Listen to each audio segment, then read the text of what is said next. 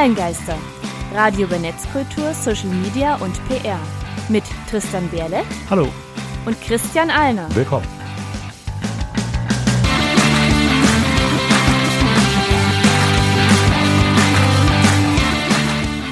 Herzlich willkommen zur 62. Folge der Online-Geister. Unser Thema heute ist Apple, der Mythos. Und wir grüßen immer aus unserem Studio im wunderschönen Halle an der Saale. Und bevor wir das Thema selbst besprechen, würden wir euch noch kurz auf den aktuellen Stand bringen. Online-Geister, Hausmeistereien. Letzte Folge haben wir einen Reh gemacht über Homeoffice, quasi ein Jahr nach Beginn der Quarantäne.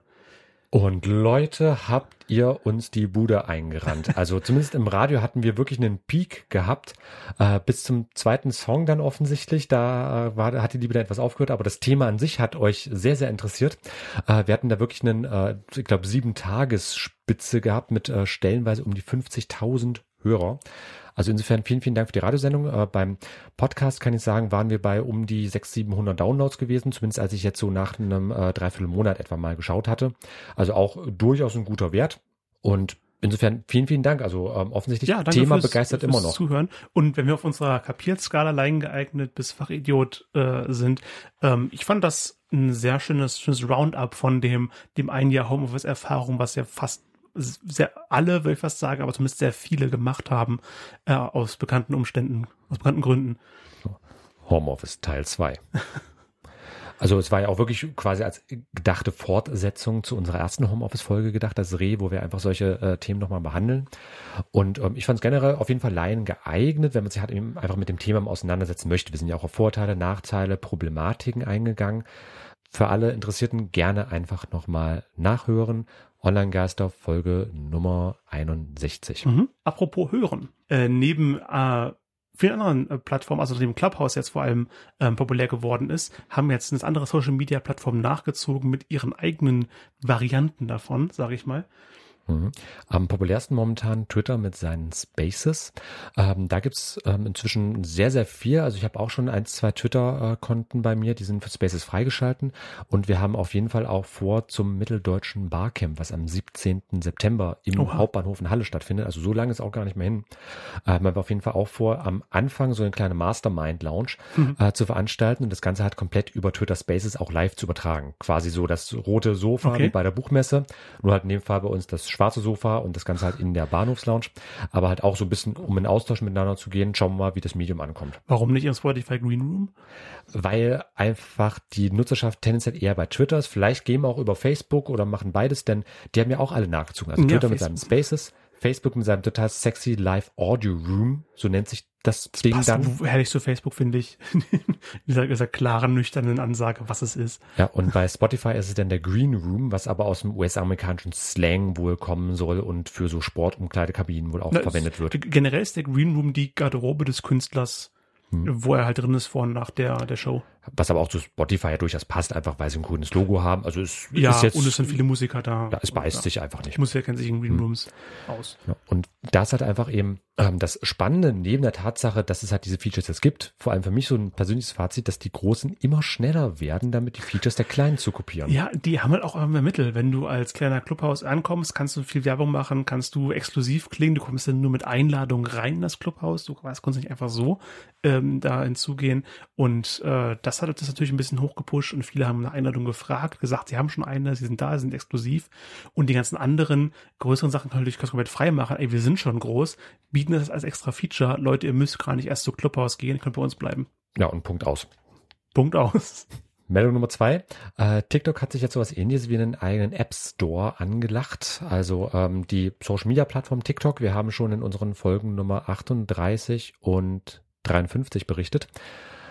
Kann ich beide Folgen empfehlen haben sich jetzt analog zu Snapchats Mini-Apps, die es dort bereits eine Weile gibt, also quasi so kleine Zusatz-Add-ons, Zusatz-Features halt für die App selbst, gibt es halt eben auch bei TikTok das sogenannte Jump-Programm.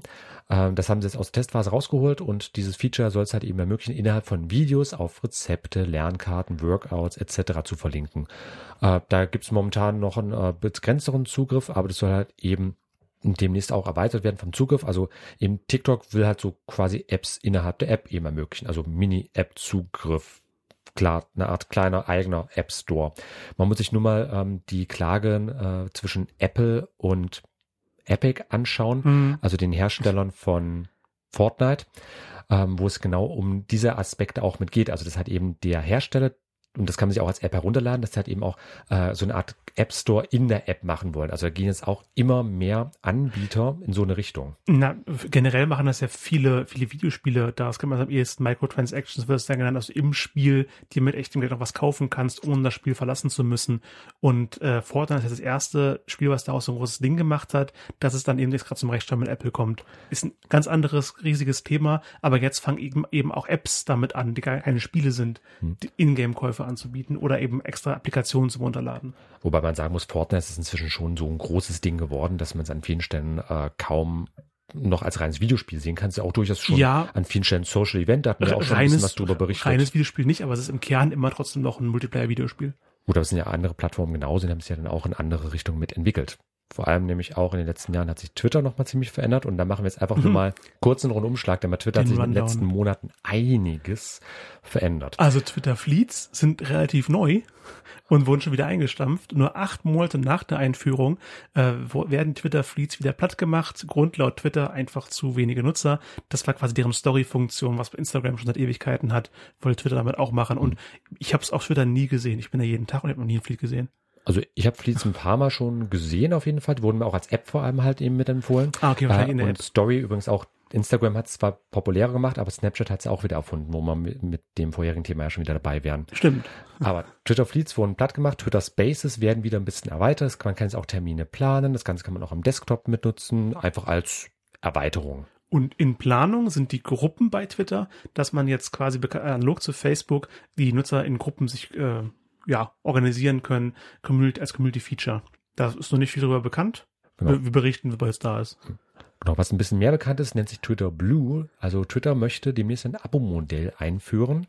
Und da soll es halt eben darum gehen, dass ich halt für bestimmte Zusatzfunktionen, wie zum Beispiel ähm, veränderbare und wieder löschbare Tweets, äh, dass ich halt eben dann voraussichtlich um die drei Dollar pro Monat zahlen kann. Das wird momentan in Australien und in Kanada getestet um dann halt eben solche Zusatzfunktionen zu bekommen. Was ich auf der einen Seite zwar eine an sich schöne Sache finde, dass jetzt man zumindest noch die Option hat bei Social Media Plattformen, man kann auch Geld zahlen und man hat nicht zwangsweise diesen Werbeanzeigen-Hintergrund, mhm. aber ich fürchte, dass wahrscheinlich die meisten der US-amerikanischen, oder wahrscheinlich eigentlich alle Social Media Anbieter von irgendeinem Rang, äh, dass die wahrscheinlich sagen, wenn wir das anbieten, machen wir trotzdem genauso die Anzeigen weiter. Das ist ja Einnahmequelle einfach. Natürlich. Also ich muss auch noch denken, seit Jahren wirklich seit es Twitter gibt, schreien die Nutzer danach, dass endlich die Editierfunktion kommen soll und man nicht bei jedem Rechtschreibfehler den ganzen Tweet löschen muss und nochmal neu platzieren muss. Und jetzt soll sie kommen hinter der Paywall. Was auch durchaus Sinn macht. Ich meine, die Leute verlangen ja, es. Und wir leben in einem kapitalistischen Wirtschaftssystem, muss man so sagen. Und was die Leute auch regelmäßig fragen, ist eigentlich, wie groß ist Twitter überhaupt in Deutschland? Jetzt wird's interessant. Ja, offizielle Zahlen von Twitter vom Stand 2016 ähm, sagen 12 Millionen. Realistischere Daten der ARD ZDF Online-Studie sagen irgendwas ein bis drei Millionen immer in der Größenordnung. Und ähm, jetzt hat Luca Hammer in seiner Bachelorarbeit sich damit beschäftigt, wie groß die deutsche Twitter-Sphäre eigentlich ist Twitter hat eben selbst kaum Angaben dazu macht, hat er einfach mal äh, ein bisschen recherchiert gehabt. Das kann man auch, genau. Und das kann man auch unter lucahammer.com slash BA2020, verlinken wir euch alles bei uns in den Show Notes, nachschlagen. Ja, für uns die Informationen, die von Wichtigkeit sind, Erstmal Zitat, jeden Tag gibt es 1 bis 1,5 Millionen neue Tweets auf Deutsch. Und diese kommen von 0,7 bis 2,2 Millionen verschiedenen Accounts. Also im Median ist ein äh, Account bei Twitter seit vier Jahren aktiv, hat 200 Follower, folgt selbst 290 anderen Accounts für so die Zusatzinformationen, aber der für uns wichtige Part, also 0,7 bis 2,2 Millionen täglich aktive Nutzer, zumindest im deutschsprachigen Raum gibt es mhm. bei Twitter. Also es bestätigt eigentlich größtenteils die ARD-ZDF Online-Studie. Ja, also Twitter ist weiterhin eigentlich eine Sache von ferner Liefen, muss man sagen. Ähm, aber es ist halt eben in der Szene und generell ja eigentlich eine sehr, sehr bekannte Plattform, auch wenn es gar nicht so viele Nutzer sind. Also man könnte, sagen, man könnte eigentlich sagen, ein kleiner, exklusiver Kreis. Haben wir auch darüber gesprochen, warum es bei Twitter so ist, gerade in seinen Jahreseinstiegsfolgen, hm. ähm, dass es da raussticht als relativ kleine, äh, mit relativ kleiner Nutzerbasis. Auch ein äh, etwas kleineren, davon umso exklusiveren Kreis gibt es im mitteldeutschen Barcamp, das dieses Jahr wieder stattfindet. Äh, Christian, du hast es organisiert? Genau, am 17. September, also Freitag, der 17. September im Hauptbahnhof in Halle. Da wird das Barcamp veranstaltet. Gebt gerne einfach mal den Begriff ein. Mitteldeutsches Barcamp findet sich ansonsten unter der-seminar.de slash Barcamp oder einfach in der Menüleiste Barcamp eingeben. Da findet ihr alle Informationen. Wir freuen uns über eure Teilnahme und noch mehr natürlich euch am 17. September live im Zukunftsbahnhof Halle begrüßen zu dürfen. Denn einer der Partner ist nämlich auch die Deutsche Bahn selbst und die wird da unter anderem auch am Nachmittag eine kleine Tour durch den Zukunftsbahnhof mitleiten. Das ist so ein Projekt der Deutschen Bahn, Zukunftsbahnhöfe und das hat eben auch Halle mit dabei als einer der größten Frachtbahnhöfe in Deutschland übrigens. Tatsächlich. Hm? Das war mir gar nicht bewusst. Das letzte Barcamp kommt mir noch gar nicht so lange hervor, aber äh, Zeit ist relativ vor allem im letzten Jahr. Ja, also ich meine, zum Ausstrahlungszeitpunkt bis zum 17. September ist zwar noch ein bisschen Zeit, aber Nur einfach mal als Veranstaltungshinweis in die Runde, wer Bock hat, äh, ist, eine, ist eine schöne Sache. Das äh, zentrale Thema lautet, wann kommt die digitale Zukunft? Und da haben wir auch eine sehr, sehr breite Teilnehmerschaft. Also von der Handwerkskammer in Dresden zu digitalen Weiterbildungsinstituten aus Leipzig äh, bis zum Wirtschaftsministerium in Sachsen-Anhalt sogar, die da mit dabei sind und halt einfach eben berichten, Input geben und sich halt auch einfach austauschen und Netzwerken. Also insofern auch, wenn ihr Azubi seid, Student oder Vergleichbares, äh, kann vielleicht ganz interessant sein, mal mit Leuten ins Gespräch zu kommen.